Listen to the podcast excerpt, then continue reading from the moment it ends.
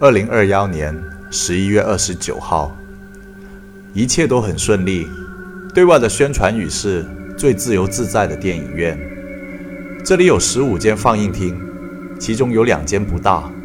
如果人们愿意，可以用比较便宜的价钱包下其中一间放映厅，然后在里面一边看电影，一边做什么都好。我当年能想到最浪漫的事，就是一边看《海上钢琴师》，然后一边跟妻子跳交际舞。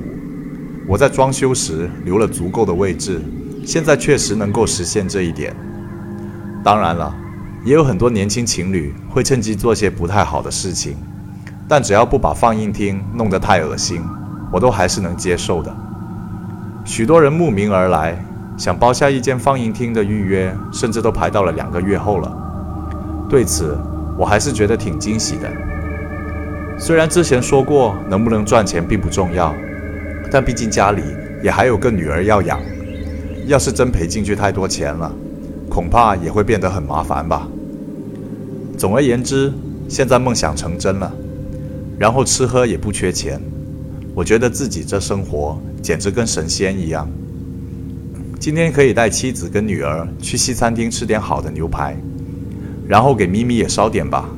可怜的小猫咪，没办法进餐厅，可真是没口福。